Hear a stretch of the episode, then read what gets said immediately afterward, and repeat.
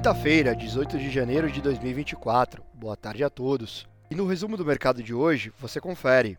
O Ibovespa encerrou em queda de 0,94%, fechando aos 127.315 pontos. Em dia de agenda doméstica esvaziada, o fluxo cambial total na semana entre 8 e 12 de janeiro foi positivo em 5,6 bilhões de dólares. Já no acumulado do ano, o indicador está positivo em 3,5 bilhões de dólares. Como outros destaques, as ações da 3R Petróleo avançaram 7,62%, após um relevante acionista da companhia propor acordo de combinação de negócios com outra companhia do mesmo setor.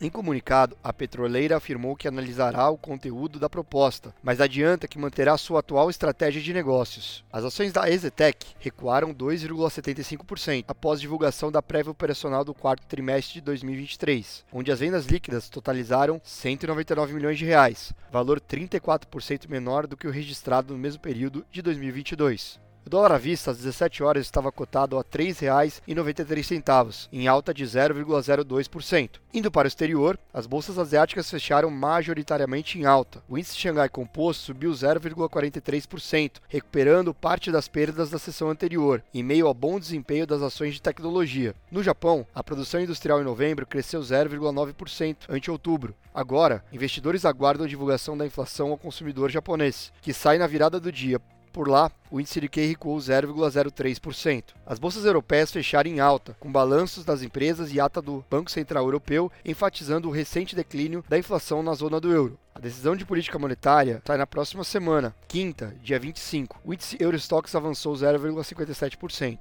Nos Estados Unidos, as bolsas fecharam em alta. O presidente do Fed de Atlanta afirmou que os cortes de juros por lá só devem ocorrer a partir do terceiro trimestre deste ano. Os Treasuries de 10 anos e 30 anos subiram em mais uma sessão, atingindo taxas de 4,14% e 4,36%, respectivamente. Na agenda de indicadores, o dado de pedidos de auxílio-desemprego na semana encerrada em 13 de janeiro veio abaixo do esperado pelo consenso de mercado. Os resultados fortes do mercado de trabalho impõem maior pressão ao Fed para a condução da política monetária em 2024. O S&P subiu 0,88%, a Nasdaq teve alta de 1,35% e o Dow Jones teve alta de 0,54%.